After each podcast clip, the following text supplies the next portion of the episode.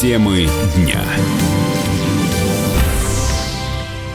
На Кубани простились с аспиранткой Анастасией Ещенко, которую убил профессор Соколов. На похороны девушки пришли десятки жителей станицы Старовеличковской, где она выросла. Хранили Анастасию в закрытом гробу. На церемонии прощания был корреспондент «Комсомольской правды» Максим Осокин. На похороны собрались не только родственники, но и многие жители станицы Старовеличковской. Несколько сотен человек пришли прощаться с Анастасией Ещенко, которую убил и расчленил преподаватель СПБГУ Олег Соколов. Отпевание прошло в Свято-Троицком храме. После этого закрытый гроб с телом отвезли домой к Насте для последнего прощания. На кладбище собрались одноклассники и многие станичники, которые вспоминают ее как скромную, добрую и отзывчивую. Настя очень увлекалась историей, закончила школу с золотой медалью. Многие были уверены, что ее ждет блестящее будущее и до сих пор пребывают в шоке от того, с какой жестокостью она была убита. Родственники Насти просто убиты горем и отказываются общаться с прессой, но на кладбище отец сказал, что всегда учил Настю быть честной, справедливой и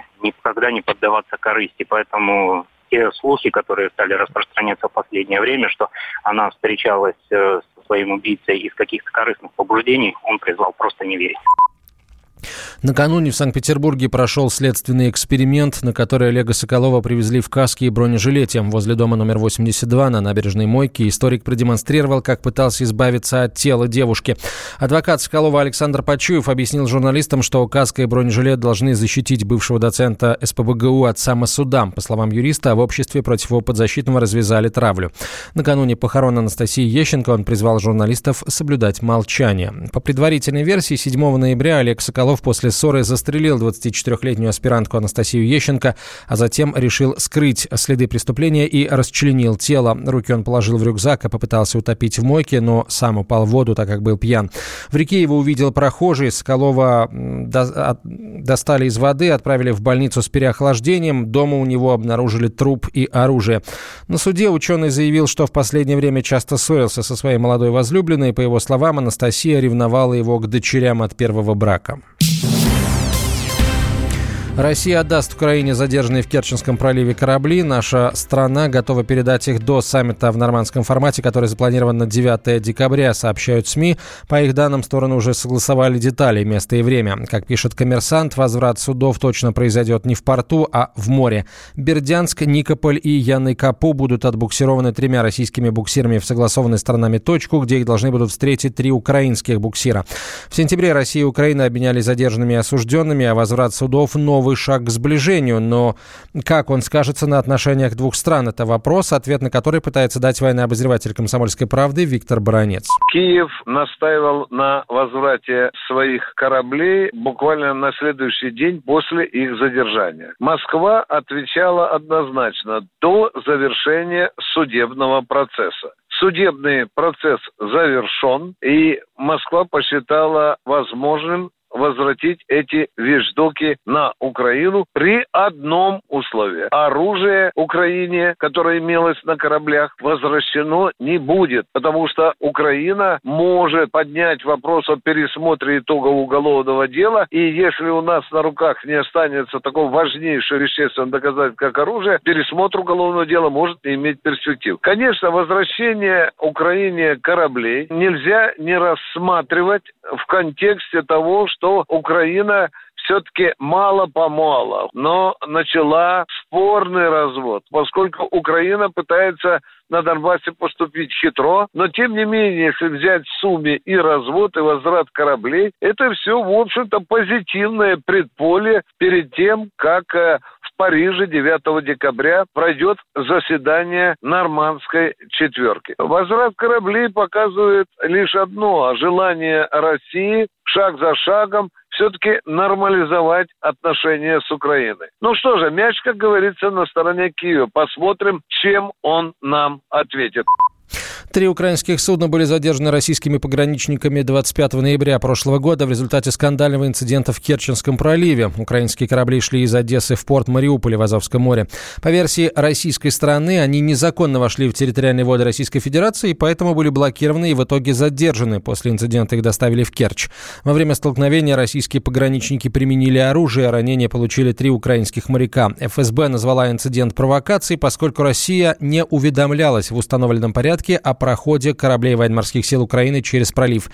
Киев считает, что разрешение не требовалось. В России стали покупать меньше сигарет. К такому выводу пришли журналисты, которые ознакомились с документами оператора фискальных данных платформы ОФД. Там собраны данные 900 тысяч касс со всей страны. На них стали на 5% реже пробивать традиционные сигареты. При этом количество купленных стиков для систем нагревания табака выросло. Цена у них практически одинаковая. Пачка сигарет стоит в среднем 115 рублей, стиков 135. Главный редактор отраслевого информагентства «Русский табак» Максим Королев утверждает, что курить в России России стали больше. Если это действительно подтвержденная информация, то это говорит о том, что меньше стали продавать легальных сигарет. Только об этом. То, что проводится через кассу, то, что промаркировано и так далее. Говорить об общем потреблении на основании этих данных нельзя. Возможно, курить стали больше. Аж предложение на нелегальном рынке достаточно большое, и последние исследования показывали динамику положительную. Доля нелегального рынка только растет.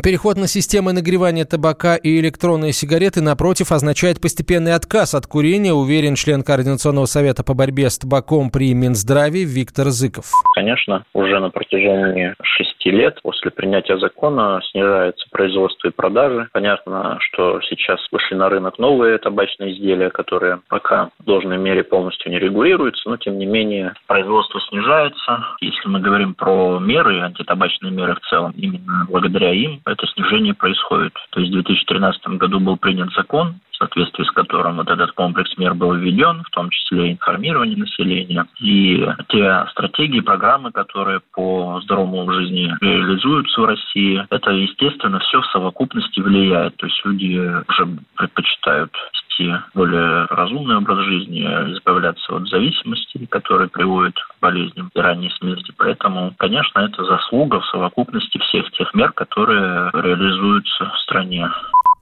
В 2018 году Россия заняла первое место по числу выкуренных сигарет на душу населения и стала пятой среди самых курящих стран мира. В прошлом году россияне выкурили всего 300 миллиардов сигарет.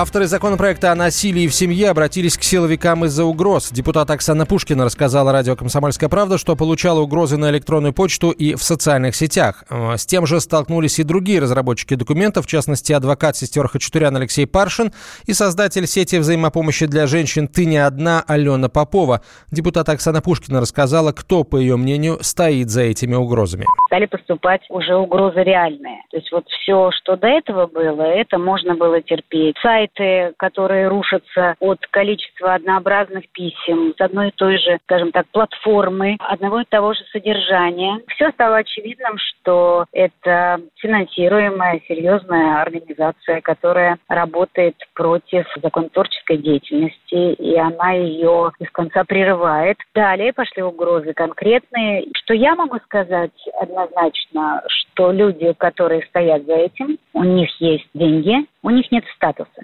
а статус им нужен. Для того, чтобы его приобрести, оплачивается эта работа. Для того, чтобы определенным кругам дать понять, что смотрите, какая у нас армия. Если что, с нами не связывайтесь.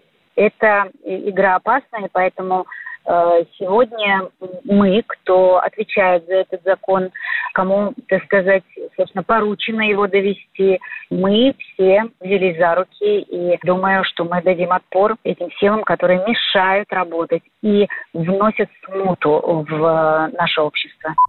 Интервью с Оксаной Пушкиной э, про закон о домашнем насилии можно послушать на нашем новом сайте radiokp.ru. В России задумали поднять цены на шипованную резину. За счет этого планируется компенсировать вред, который они наносят асфальтобетонному покрытию. По подсчетам Автодора, 90% ущерба дорожное покрытие получает именно зимой. Автор спорной идеи Александр Васильев, член Комитета Госдумы по транспорту и строительству, в качестве примера приводит Финляндию. Там на зимний период ограничивают скорость движения автомобилей до 80 км в час. Это делается для того, чтобы минимизировать вред от шипов, а заодно сократить число ДТП. В России такая мера провалится, уверен депутат депутат Васильев, поэтому надо закладывать расходы в стоимость самих шин. Дело в том, что дорожники предложили э, обязать всех в течение зимы двигаться со скоростью не больше 80 км в час, вне зависимости от того, человек ездит на шипованной резине или на липучке. И, конечно, такой подход может устраивать жителей, особенно южных регионов, где вообще, в принципе, зимы не бывает. Поэтому такие вещи уравнять по всей стране предложить нельзя. Скорее всего, это предложение родилось из какого-то международного опыта, ну, скорее всего, из опыта Финляндии. Опыт Европы совершенно другой и вообще запрещают двигаться на школной резине там, где дороги привели в нормальное состояние, например, в Польше, в Германии. Если посмотреть на ряд скоростных дорог, которые у нас есть и в Санкт-Петербурге, и в Москве, и соединяют Москву, например, с югом России, трасса М4 Дон, там будет заметно, что шипованная резина приводит к износу покрытия куда больше, чем движение грузовиков. Каждый шип – это маленький металлический отбойный молоток, поэтому делая колею, компенсация за вред от шипованной резины в дорожный фонд субъектов или федеральный дорожный фонд. Автомобильное сообщество к идее отнеслось плохо. Автодор ранее предлагал законодательно установить период эксплуатации зимних шин. Темы дня.